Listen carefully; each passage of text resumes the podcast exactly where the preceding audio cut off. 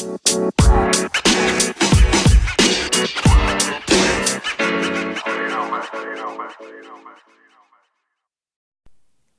und herzlich willkommen zu einer neuen Folge des Podcasts Caro auf Reisen. Es soll wie in den letzten Folgen natürlich nicht immer nur um das Negative gehen, das heißt um negative Erlebnisse, sondern es soll natürlich auch um die positiven Sachen gehen. Und da natürlich kommen heute einfach mal ein paar Sachen rausgeballert, die mir hier so passiert sind. Und ähm, vielleicht auch ein paar Träume, die ich mir erfüllt habe. Und da fangen wir direkt an. Ähm, in meiner Anreise in mein Hostel in Istanbul ist es zufällig passiert, dass ich mir schon einen meiner Träume erfüllt habe. Denn für mich war klar, ich möchte den Bosporus, und zwar die Meeresenge, die die Türkei einmal in die europäische Seite und in die asiatische Seite und somit auch Istanbul in Europa und Asien teilt, ähm, möchte ich gern mit dem ja, Bus und mit dem Schiff einmal überqueren. So. Und das Ding war, dass ich es leider nicht geschafft habe, das mit dem Bus zu machen, was aber gar nicht schlimm ist, denn ich habe die Metro genommen. Ähm, die Anreise in Istanbul in mein Hostel war extremst schwierig. Ähm, darüber habe ich auch nochmal einen extra Blogartikel geschrieben. Da könnt ihr gerne nochmal reinlesen. Ähm, generell zum Thema Istanbul. Ähm, ich verlinke euch das hier in den Show Notes. Also, ich muss dazu sagen, die Anreise war schwierig, aber der Moment während des Sonnenuntergangs mit der Metro über den Bosporus drüber zu fahren und die asiatische Seite zu verlassen und auf die europäische Seite zu fahren, war ein unfassbar schönes Gefühl. So. Und da ich nicht nur das machen wollte, sondern auch einmal das Ganze per Schiff, Boot, Fähre, wie auch immer, habe ich das am dritten Tag meiner Reise in Istanbul, beziehungsweise am dritten Tag meiner Reise in der Türkei, ähm, auch noch gemacht. Denn ich bin von äh, der europäischen Seite aus auf die asiatische Seite gefahren und muss dazu sagen, ich habe es mir tatsächlich ein bisschen spektakulärer vorgestellt, dass der Unterschied ein bisschen größer ist von Europa nach Asien. Aber dieses Gefühl zu wissen, man fährt da einfach jetzt gerade von Europa nach Asien rüber. Und ich habe auch gelesen, dass das einmal jährlich wohl so ist, dass die ähm, Leute sogar rüberschwimmen. Und dann denke ich mir so, boah, wie krass ist denn das eigentlich? So, also, hä? Die schwimmen einfach von Europa nach Asien so. Ja, und ähm, das ist natürlich eine Nummer, die habe ich mir jetzt nicht zugetraut. Also, ich denke nicht, dass ich so ein genialer Schwimmer bin. Ich glaube, ich wäre unterwegs einfach schon gestorben. So. Ähm, aber ich muss dazu sagen, diese Fahrt mit der Fähre war also, die war schon echt beeindruckend. Auf dem Rückweg von Asien nach Europa habe ich sogar Tee bekommen und hatte mir vorher noch einen Sesamring gekauft. Also, das war für mich Türkei pur. Und dieser Anblick auch auf der asiatischen Seite, da in der Nähe von der Bosporusbrücke zu frühstücken, war also, das war wirklich genial. Das muss ich wirklich sagen. Das war ein ganz, ganz toller Moment für mich und damit habe ich mir meinen allerersten Traum dann schon erfüllt. So, ähm, den Bosporus einmal überquert. Eine weitere schöne Erfahrung, die ich machen durfte, war, dass ich im Uludag-Nationalpark ähm, ja, spaziert bin, gewandert bin und das war wirklich auch ein schöner Moment, denn eigentlich kennt man Uludag ja irgendwie immer nur vom Dönerimbiss, diese grüne Dose, die im Kühlschrank steht und aussieht wie Sprite, so. Die kennt, glaube ich, irgendwie jeder und hat jeder auch schon mal irgendwie gesehen, aber letztendlich weiß man nicht so richtig, wo kommt das Ganze her. Also dachte ich mir: „Okay, komm, es gibt ein Gebirge. Wie krass ist es? Ich muss dahin.“ So. Und dementsprechend habe ich mir gedacht, ja, das mache ich einfach mal, da fahre ich doch nach Bursa. Und dann bin ich, ähm, von Istanbul aus nach Bursa gefahren und am 2. Tag meiner Reise dort bin ich in das Gebirge hoch. Leider konnte ich nicht bis komplett nach oben, weil die Seilbahn, die übrigens die längste Seilbahn der Welt ist, ähm, die war zur Hälfte der Strecke leider gesperrt, ähm, warum auch immer. Aber man hätte den Rest der Strecke mit 'nem Sammeltaxi, Sammelbus fahren können. Das hätte allerdings noch mal irgendwie 'ne ganze Menge Zeit gebraucht und das war's mir dann irgendwie nicht wert, da mehr Zeit im Bus zu verbringen, als ich letztendlich da irgendwie wandern würde. Und so habe ich den Ausblick einfach genossen, der wirklich grandios war. Und da oben herrschten einfach so unterschiedliche Temperaturen. Wahnsinn. Also, unten im Tal war's noch so relativ warm, muss ich dazu sagen. Also, es hatte 'ne angenehme Wärme. Als ich dann hochgefahren bin, war es so: „Uh, es ist doch relativ frisch. Ich ziehe mir mal 'n Longsleeve an“, so. Und als ich dann da oben ankam, habe ich gesehen, dass die da Handschuhe und dicke Wintermützen und Wintermäntel verkaufen und ich dachte so: „Oh Gott, wie kalt kann's eigentlich werden?“ Und dann original 2 Wochen später habe ich erfahren, dass es dort grade geschneit hat. Und ich dachte mir: „Was? Wie bitte?“ Und ich hatte zuvor schon mal gegoogelt und da habe ich gesehen, dass es im August auch schon geschneit hatte. Und ich dachte mir: „Ein Glück hatte es nicht geschneit, als ich dort war.“ Aber es wäre wieder original wie ein Jahr zuvor für mich in Bayern gewesen, wo ich auch irgendwie auf dem Jänner war und es einfach geschneit hat. So, und ich da irgendwie im September im Schnee saß. Und das wäre auch schon wieder das wäre jetzt genau das gleiche Spiel gewesen. Ich hätte einfach im September in der Türkei im Schnee gesessen. Na klar, habe ich aber zum Glück nicht. Bei mir war's sehr, sehr sonnig und ich konnte tatsächlich, ähm, grade, äh, am Nachmittag rum da oben auch in kurzen Shorts und, ähm, Shirt sitzen. Also, das war schon 'ne tolle Nummer. Also, das sah auch echt aus, als wäre ich ja, im im bayerischen Wald so. Es war alles total grün und weitläufig, alles voller Wald und boah, das sah schon echt beeindruckend aus. Und dann so auf die Spitze des Bergs zu schauen, wo dann so grade die Spitze noch, ähm, bedeckt war mit Schnee. Wahnsinn.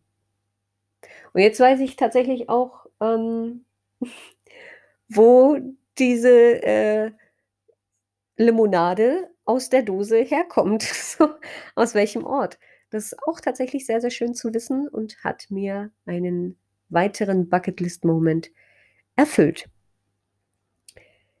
Dann wissen ja alle, mittlerweile bin ich tatsächlich, äh, krank geworden und ich konnte so 'n paar Sachen nicht machen, die ich mir vorgenommen hatte. Und unter anderem konnte ich leider nicht in Izmir, ähm, auf die, ja, vorgelagerten Orte und, ja, wunderschönen Spots reisen, die ich mir eigentlich vorgena genommen hatte, unter anderem, äh, Çeşme und auch Foça. Ich konnte das leider einfach nicht machen, weil ich einfach richtig out of order war. Aber dafür habe ich ein anderes Paradies entdeckt. Und über den Namen möchte ich tatsächlich nicht sprechen, weil ich einfach möchte, dass dieses Paradies ein wunderschönes Paradies bleibt. Ich habe es in dem Podcast zuvor schon gesagt, ich habe dort 2 Deutschtürkinnen kennengelernt, ähm, Canan und Cansu. Liebe Grüße an dieser Stelle, falls ihr das hört. Und auch eure Tante. Ihr habt mir einfach den Himmel auf Erden beschert und diese wunderschöne kleine Stadt zu dem Paradies schlechthin gemacht. Und mir damit einen weiteren Traum erfüllt, denn ihr habt mir die Möglichkeit gegeben in ein Familienleben reinzuschauen und in das, ja, tatsächlich traditionelle Leben der Türkei reinzublicken, in das Leben der Locals. Ähm, wir haben gemeinsam Helva gemacht, was ich unfassbar spannend fand, weil ich das noch nie gesehen habe, wie so was funktioniert. Ich habe es tatsächlich vorher schon mal gegessen, aber nie selber gemacht. Dann habe ich gesehen, wie jemand Ayran gemacht hat und ich dachte so: „What?“ Was? Es war einfach selbstgemachter Ayran und ich dachte so: „Heftig.“ Ich kaufe den sonst einfach immer nur in diesen Plastikverpackungen und oder wenn's irgendwo frisch frisch diesen zu zapfen gibt, so, dann dann trinke ich den halt auch so, aber wie krass ist es? Was? Das war einfach für mich so 'n Moment so heftig. So, was geht eigentlich ab? Ähm, und da habe ich übrigens das allererste Mal auch Pommes zum Frühstück gegessen, weil das komplett das ist einfach normal in der Türkei, das macht man einfach so. Und ich werde es einfach nie vergessen. Das war einfach das war einfach der witzigste und schönste Moment überhaupt. Ja, und generell einfach dieser Ort war so paradiesisch. Der war wirklich der war richtig, richtig schön, Leute. Da stand einfach so 'ne Schaukel inmitten, ähm, des Meeres und es lief so 'n Steg ins Wasser und Abend ging die Sonne einfach so richtig so richtig schön unter mit so leicht wolkenverhangen. Ach Mann, das war einfach das war einfach 'n richtiger Bucketlist-Moment, so gemeinsam mit Menschen dort zu sitzen, mit denen man irgendwie auf einer Wellenlänge irgendwie sich gut versteht und auf einer Wellenlänge liegt und wo man sich gut austauschen kann und wo sich das Leben einfach nicht schwer anfühlt, sondern endlos frei. Boah, das war richtig, richtig schön. Ja. Und das war 'n weiterer Moment, der mir da ja echt als Traum erfüllt worden ist. Und da bin ich super, super dankbar für. Und danach bin ich nach Izmir gefahren, leider, wo ich nicht so viel machen konnte. Da bin ich auch echt bisschen traurig drum, aber ich habe dort das allerschönste Hostel bisher überhaupt kennengelernt so. Und ich war schon in ganz, ganz tollen Hostels, wirklich. Also, das Dock-In in Warnemünde, mein Anfangshostel, war das durchaus wunderschön konzipierteste Hostel, was ich je gesehen habe. Und es wird auch immer 'n ganz, ganz tiefen Platz in meinem Herzen haben. Aber das Shanty Home Hostel Izmir Grüße an dieser Stelle. Also, das das ich kann das gar nicht beschreiben. Das war einfach das war wirklich richtig toll. 'N richtiger 'n richtiger Homeplace. Übrigens hier an dieser Stelle, falls ihr Nebengeräusche hört, das sind die Menschen, die draußen auf dem Flur in dem Hotel langlaufen mit ihren Koffern und hier leider täglich 5.000 Mal hin und herlaufen. Und ich weiß nicht so genau, was sie tun. Ich weiß nicht, ob sie ob sie auf dem Basar zuvor waren und jetzt ihre ganzen Koffer hier hochschleppen. Keine Ahnung. Auf jeden Fall ist es laut. Ich versuche einfach drüber wegzusprechen. So, also Shanty Home Hostel Izmir. Es war einfach das wunderschönste Hostel überhaupt. Äh, wirklich. Es ist einfach jeden Tag frisch vegan gekocht worden. Es ist jeden Tag frisch Frühstück serviert worden, ohne dass man es extra bezahlen musste. Es gab so 'ne, ja, Spendenbasis, dass man am Ende seines Trips dort einfach, ähm, Geld in 'ne in 'ne Dose packen konnte und sich dafür bedanken konnte, dass man mitessen durfte, denn das habe ich zuvor auch noch nie erlebt, die Besitzer beziehungsweise die die die Angestellten, sagen wir es lieber so, die Angestellten wohnen in dem Hostel auch und, ähm, beziehen jeweils ein Zimmer in dem Hostel mit. Was ich super, super krass fand, weil es für mich so wunderschön war. Man hatte einfach sofort das Gefühl, man kommt in so 'ne Familie. Man musste so seine Schuhe ausziehen im Flur und konnte so seine Sachen da hinstellen und im Bad war irgendwie so ja, jeder hat so sein Stuff dagelassen einfach, ne, alles so 'n bisschen dahingestellt und, ähm, im Zimmer selber hatte ich halt so 'nen richtig schönes Bett einfach. So, ich hatte 'n kleinen also, so kleine Regale da dran und so 'ne Truhe, wo ich mein Zeug reinpacken konnte und ansonsten gab's keine Schließfächer dort, weil man halt gesagt hat: „Ey, wir sind Familie, wir beklauen uns hier nicht so, jeder vertraut dem anderen.“ Und genauso war's. Es war einfach 'n richtiges Zuhause. Ich hatte das Gefühl, ich wohne mit den Leuten da. So, oh, das war so schön. Und aus dem Grund werde ich Wiederholungstäter und fahre noch mal zurück nach Izmir. Und zwar ab dem 8. November. Und ich hoffe einfach, dass es bis dahin noch 'n bisschen warm ist, dass ich eben genau diese Orte, von denen ich vorhin sprach, Cheshme und Foça, dass ich die einfach nachholen kann, um mir da einfach, ja, noch mal die Zeit zu nehmen, um diese zu sehen. Ich bin nämlich tatsächlich 'n bisschen traurig, dass ich das nicht machen konnte, weil's mir einfach gesundheitlich nicht so gut ging. Aber ich werde Wiederholungstäter und fahre zurück nach Izmir ins Shanty Home Hostel Izmir.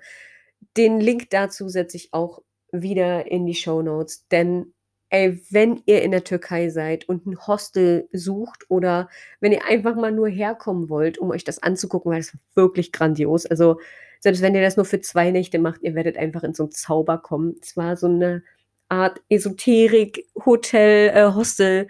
Hm, wir haben abends da gesessen und haben so die Hänge-Drum-Musik gespielt und jeden Tag lief so ja, so leise, unterschwellig einfach Musik mit dabei und du hattest supergeil geil 'ne supergeile Community, die sich gegenseitig unterstützt hat, 'n Rooftop, wo du super am Abend noch chillen konntest und 'n geilen Ausblick hattest.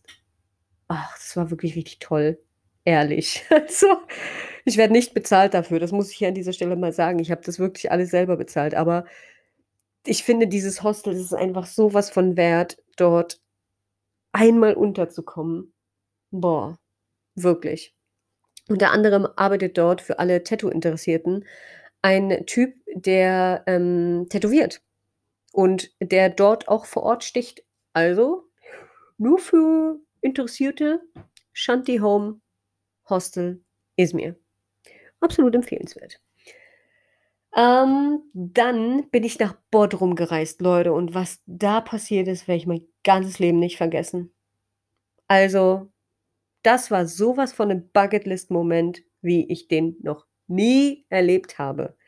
Ich kam dort an und dieses also wirklich, äh, Bodrum stand schon lange auf meiner Liste. Ich wollte unbedingt mal nach Bodrum so. Und als ich jetzt so während der Türkei, ähm, meine Reise geplant habe, ähm, dachte ich so: „Ja, komm, Bodrum, mach das mal mit, das das passt schon auf jeden Fall. Das das wird dir taugen so.“ Und niemand hat vorher zu mir gesagt, dass das das kleine Griechenland sein wird. So, ich war mir darüber auch nicht bewusst. Ich dachte: „Ja, okay, das sieht halt aus wie alle anderen, ähm, Städte auch so.“ Ne, ne, Leute, das ist komplett anderes Ding einfach. Also, Bodrum sieht einfach aus wie das kleine Santorini, das kleine Mykonos, keine Ahnung. Auf jeden Fall sieht es aus wie Griechenland. Alle Häuser durch die Bank weg sind in weiß gestrichen und wenn sie nicht weiß gestrichen sind, sind sie aus Naturstein gemacht und sehen einfach aus wie es sieht aus wie gemalt einfach, wirklich. So wunderschön. Boah, und die ganzen Fenster sind so blau gestrichen und ich weiß das aus, ähm, griechischen, ähm, Erzählungen, wie auch immer also, ne, Erzählungen über Griechenland, dass man häufig die Häuser in den gleichen Farben gestrichen hat, wie man seine Boote auch gestrichen hat, und zwar in weiß und blau. Und ich weiß nicht, ob das dann auch hier nach Bodrum so rübergeschwappt ist, denn von Bodrum aus kann man übrigens nach Rhodos reisen und nach Kos. Und das sind ja beides ja, Griechenland zugehörige Inseln. Und dann war das für mich auch 'n übelster Moment, als ich einen Abend auf so 'ne Aussichtsplattform hochgelaufen bin und ich da einfach die Inseln rundherum sehen konnte. Ich konnte einfach nach Rhodos und Kos gucken und dachte so: „Was zur Hölle ist das?“ Beide Inseln sind versunken im Sonnenuntergang. hinter mir Bodrum mit seinem wunderschönen türkisblauen Meer, diesen weißen Häusern und blauen Fenstern und den mini leuchtenden ähm, Lampen und Straßenlaternen. Und ich dachte so, wie schön kann es eigentlich sein?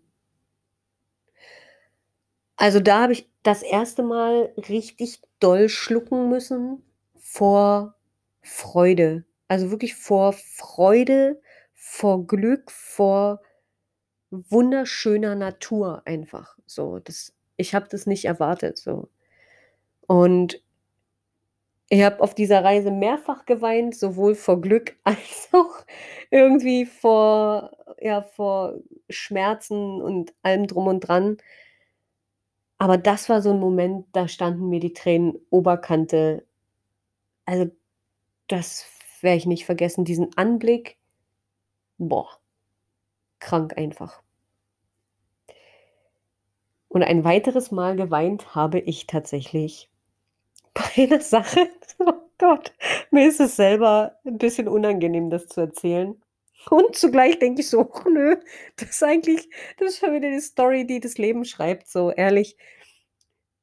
Ich war in Bandırma, einer Hafenstadt in der Türkei, auch an der Westküste. Und ähm, körperlich ging es mir nicht so besonders gut, muss man einfach mal dazu sagen. Aber ich habe mich aufgerafft und dachte mir, nee, das lasse ich mir nicht nehmen. Ich bin einen Tag an der Promenade so entlang gelaufen und habe schon gehört, oh, auf der Bühne, da singen sie irgendwie und da spielt irgendwie ein Orchester. Finde ich irgendwie cool. Ich gehe mal gucken.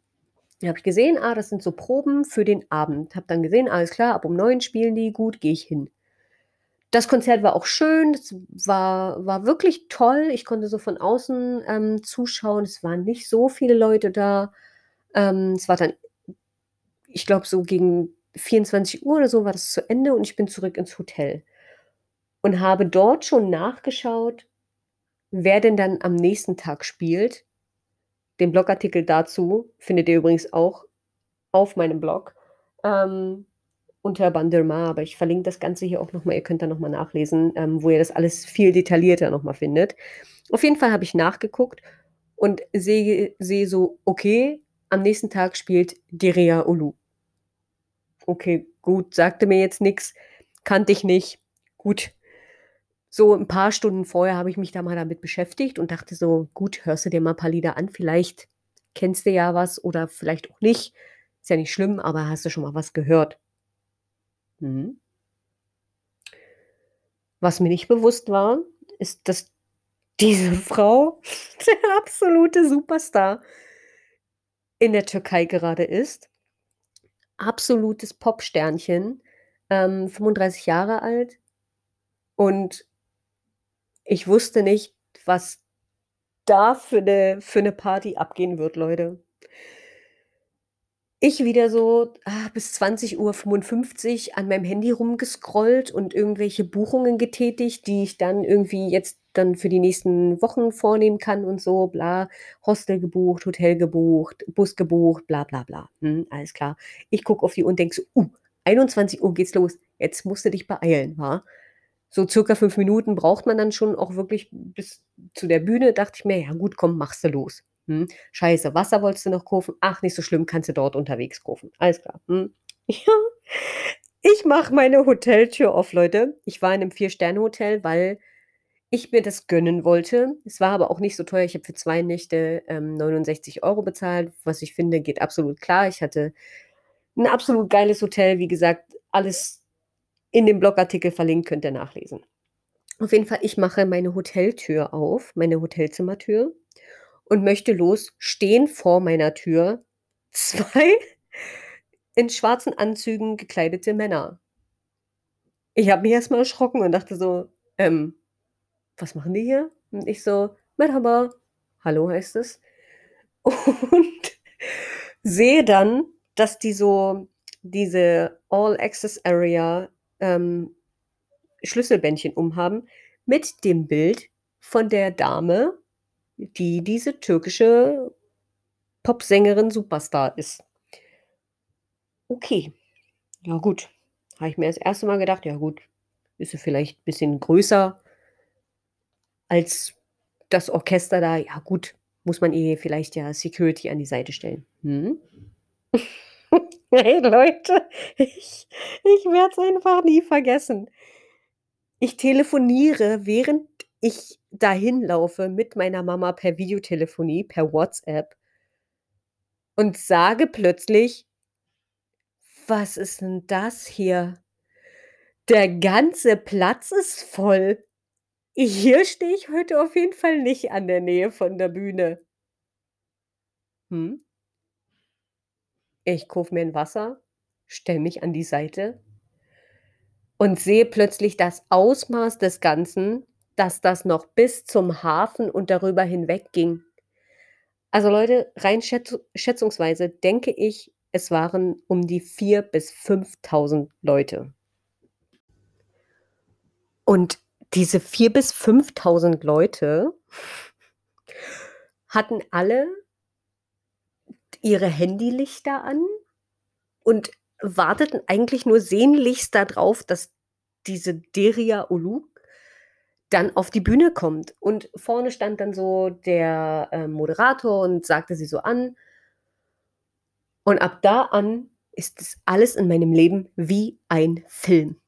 Wirklich, das läuft bei mir einfach nur wie so 'n Film ab und ich brauchte tatsächlich mehrere Tage, um das Ganze zu verstehen. Ich stand dort an der Seite und schaute so auf die Bühne schräg und plötzlich kam da ja, also, kam die Band und die ganze Menge flippte schon aus. Sie kam nach einer, hm, Video Video-Wall, keine Ahnung, äh, Präsentation auf die Bühne und alle Menschen kreischten. Alles um mich rum war laut.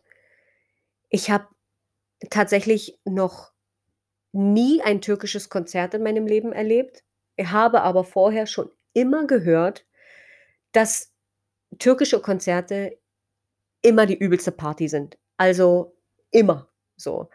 Ich habe zu meiner Mama früher immer gesagt: „Ey Mutti, wir müssten eigentlich mal auf so 'n Konzert von Tarkan“, weil wir waren ja immer schon sehr der türkischen Musik türkisch und arabischen Musik, äh, gegenüber offen und haben das eigentlich immer gehört so. Ähm, wir haben nie 'n Wort verstanden, davon mal abgesehen, aber ich fand irgendwie die Klänge ganz cool so, ne? So Tarkan und Mustafa Sandal, bla bla. Ich habe das hier alles schon mal erzählt. Und dann habe ich immer gesagt: „Ey, wir müssten mal zu so 'nem Konzert, das wär's.“ Mhm. Haben wir nie gemacht.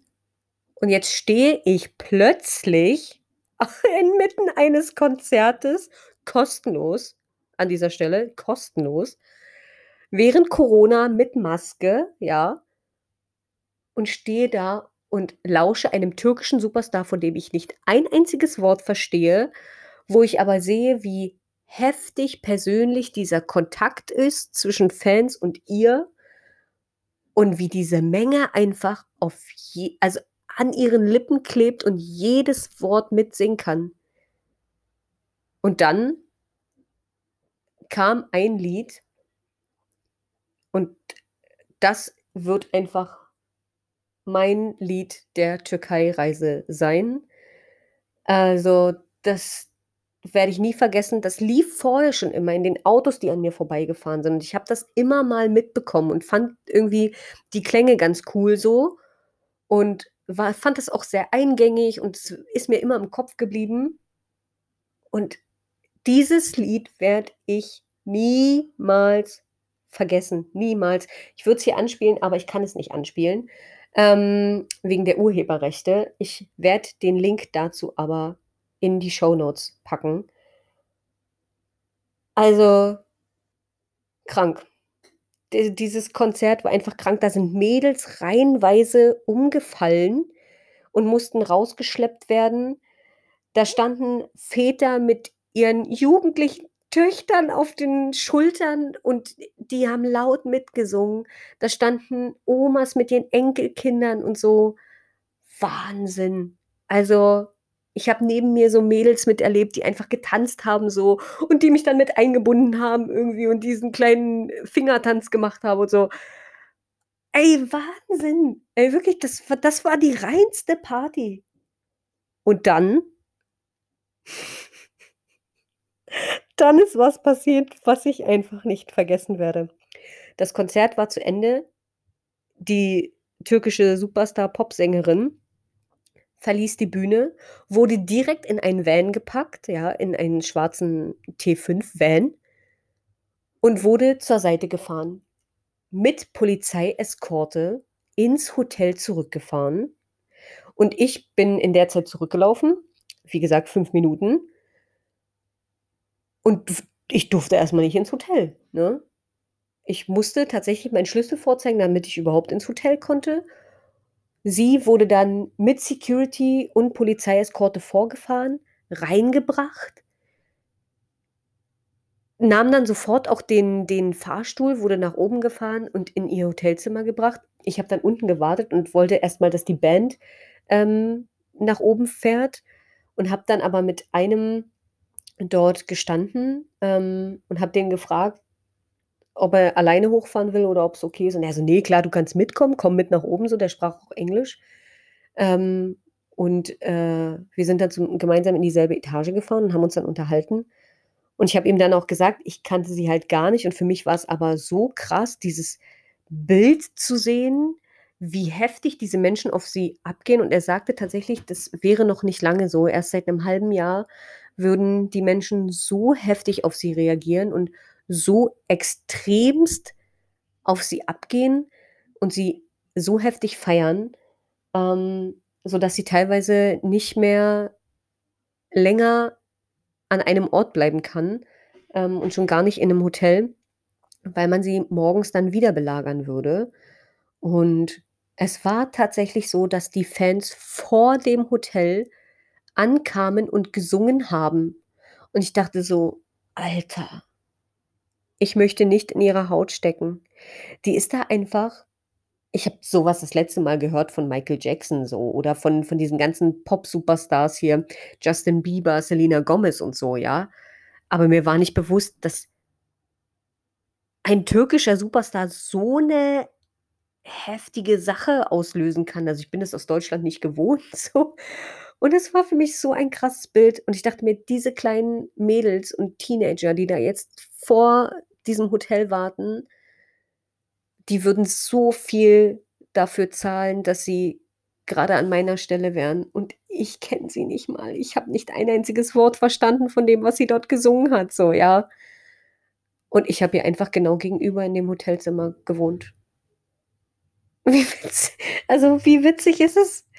Ey, manchmal gibt's so Zufälle, da denke ich mir so wie zur Hölle kann mir so was passieren? So. Und ihr werdet jetzt lachen. Diese türkische Popsängerin verfolgt mich tatsächlich 'n bisschen, denn ich bin aus Bodrum am 7.10. abgereist und am 8.10. ist sie in Bodrum aufgetreten. Da habe ich noch gesagt: „Ach Mensch, schade, das war so 'n schönes Erlebnis. Mensch, das hätte ich mir auch noch mal angeguckt.“ Na ja, vielleicht im weiteren Verlauf meiner Reise.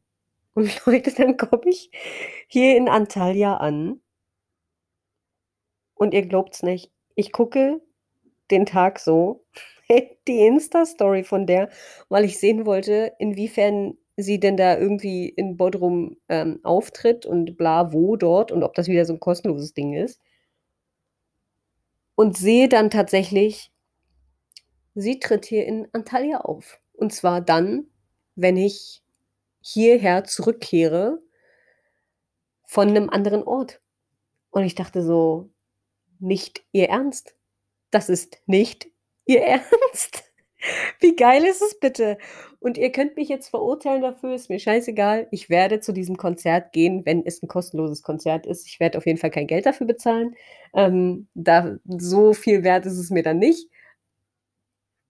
Aber wenn es kostenlos ist, gehe ich da auf jeden Fall hin. Also, das war so ein Moment in meinem Leben, wo ich mir dachte: „Wie krass ist es?“ Ich wohne einfach einem türkischen Superstar gegenüber im Hotel und erlebe ein überkrasses Konzert. Also wirklich, das die hat da 'ne Show abgeliefert, Leute, das das kann man mit deutschen Shows überhaupt nicht vergleichen, überhaupt nicht.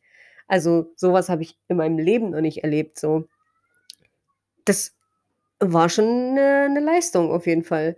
Und ich habe übrigens in dem Hype mir mal so 'n bisschen, äh, ihre Videografie und, äh, Diskografie angeguckt und habe festgestellt, die Gute war tatsächlich schon mal in München auf 'nem Konzert. Und unter Deutschtürkinnen und Türken scheint sie tatsächlich 'n Ding zu sein. So.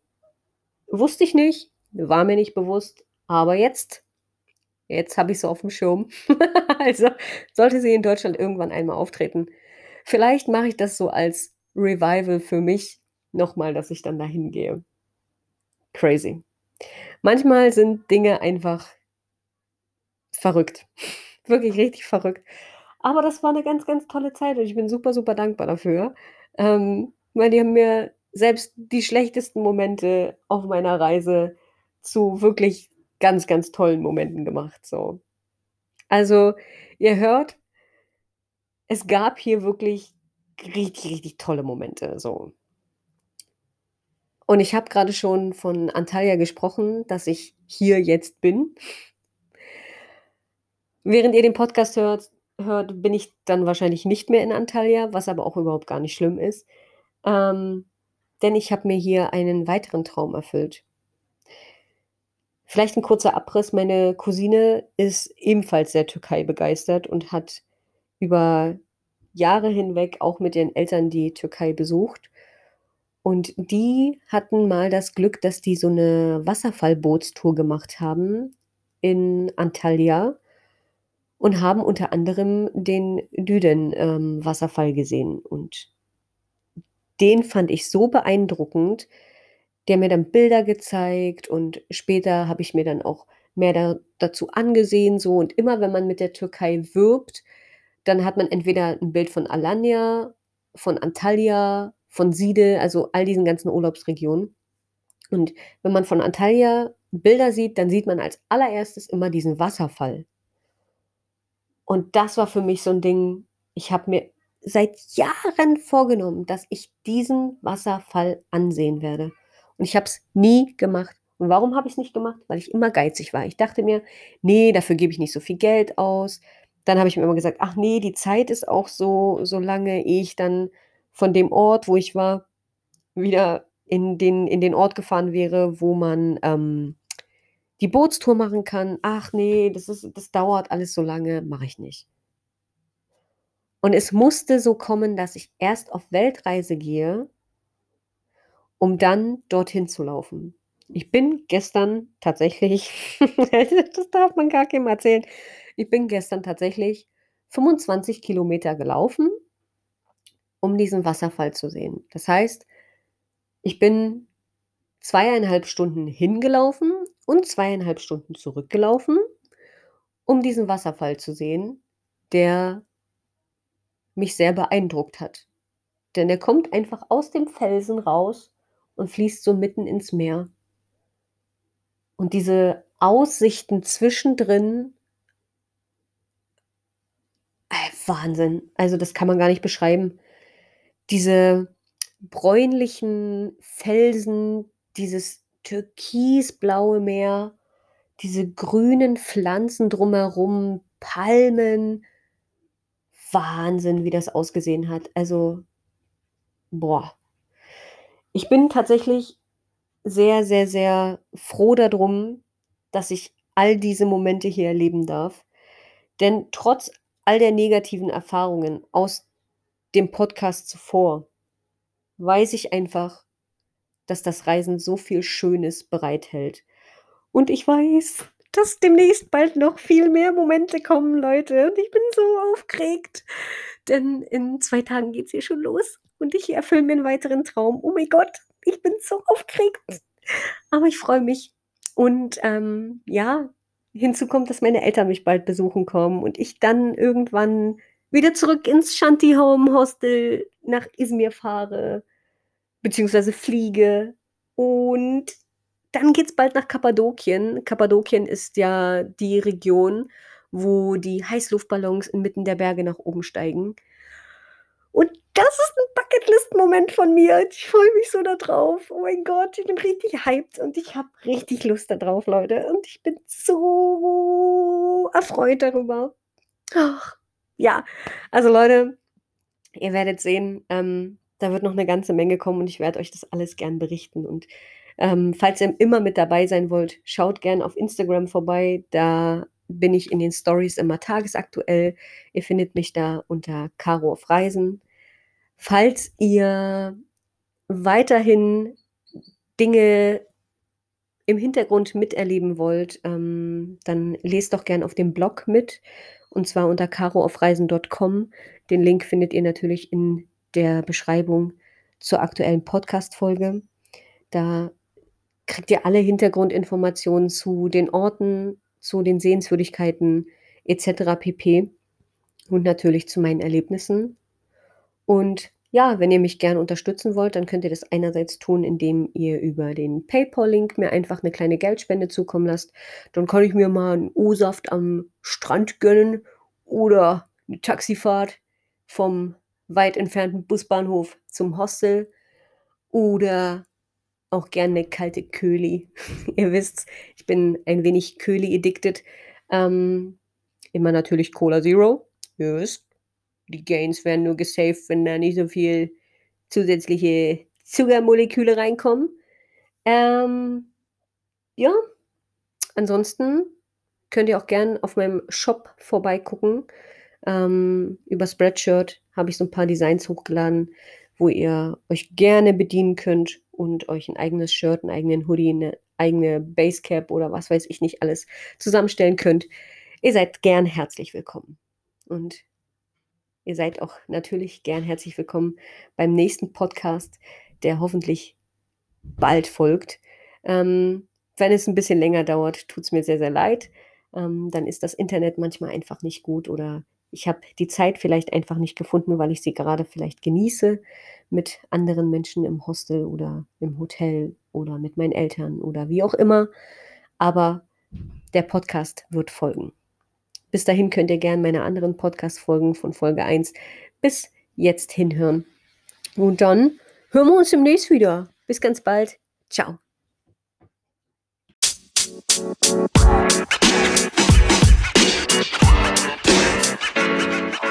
más, más, más, más.